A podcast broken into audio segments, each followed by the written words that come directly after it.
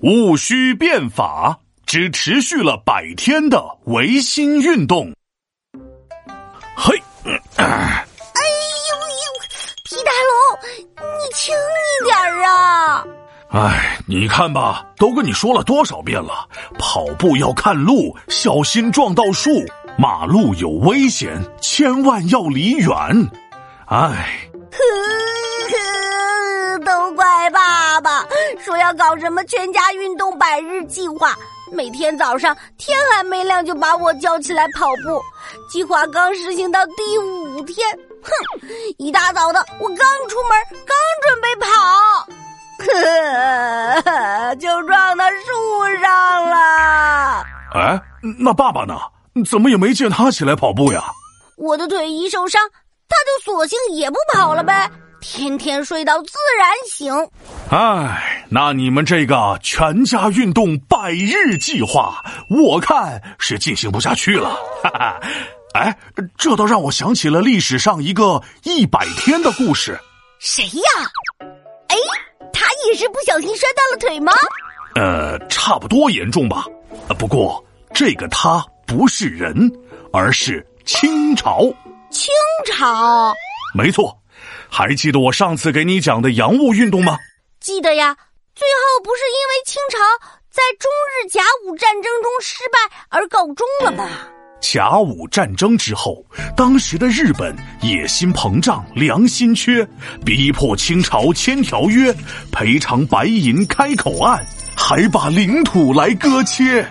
当时刚好有一千多名举人在北京参加考试，一听到日本强迫清朝签订丧权辱国的《马关条约》后，都特别气愤。于是，在康有为和梁启超等几个代表的组织下，这些举人联名上书光绪皇帝，希望清政府不要签订条约。他们还提出了许多国家改革的办法，史称“公车上书”。那光绪皇帝采纳了他们的建议了吗？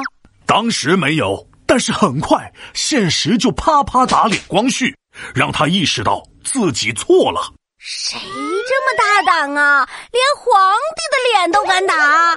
就是那些外国侵略者。这些人在甲午战争之后，都发现清朝又好欺负又有钱，土地还多，紧相连。成群结队来瓜分，既无耻来又厚颜。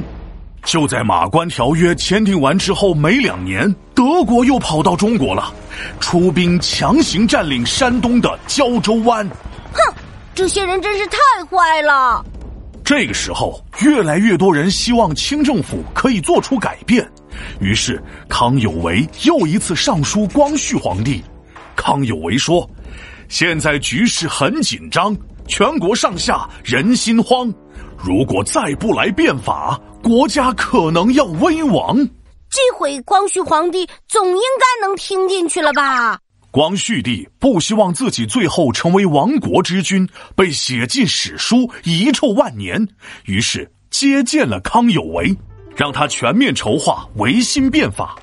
因为变法那年是戊戌年，所以这次变法也被叫做戊戌变法。在光绪帝的支持下，康有为和梁启超等等一群有志之士，帮着光绪帝是兴西学、废八股，政治变革要为主，启用新人来当官，发展军事，保领土。那清朝在戊戌变法之下，是不是有了起色？变法本来是挺好，但是有人来干扰，顽固势力反对派，尤其慈禧为代表。慈禧，我就知道沾沾自喜，皆大欢喜。这慈禧是什么喜呀？她很高兴吗？慈禧可一点都不高兴，她是当时的太后，她可不想变法，因为光绪帝的改革触及到了大部分王公贵族的利益。于是维新变法没多久，慈禧就出面阻挠，把光绪帝直接软禁了起来。把朝政大权掌控在了自己手里，就这样，变法只经历了一百零三天便失败了，所以历史上也叫做百日维新。这个慈禧太坏了。唉，慈禧更坏的是，除了保留新开办的京师大学堂，也就是今天的北京大学外，其他的变法新政全部废除，还杀害了不少帮助变法的人。那后来呢？我只能说，留给清朝的时间不多了。接下来的故事就更凄惨了。哎，你先好好养腿伤，回头我再跟你慢慢讲。皮大龙敲黑板，历史原来这么简单。戊戌变法出新政，最后几乎都没胜，维新百日终失败，国家这下难昌盛。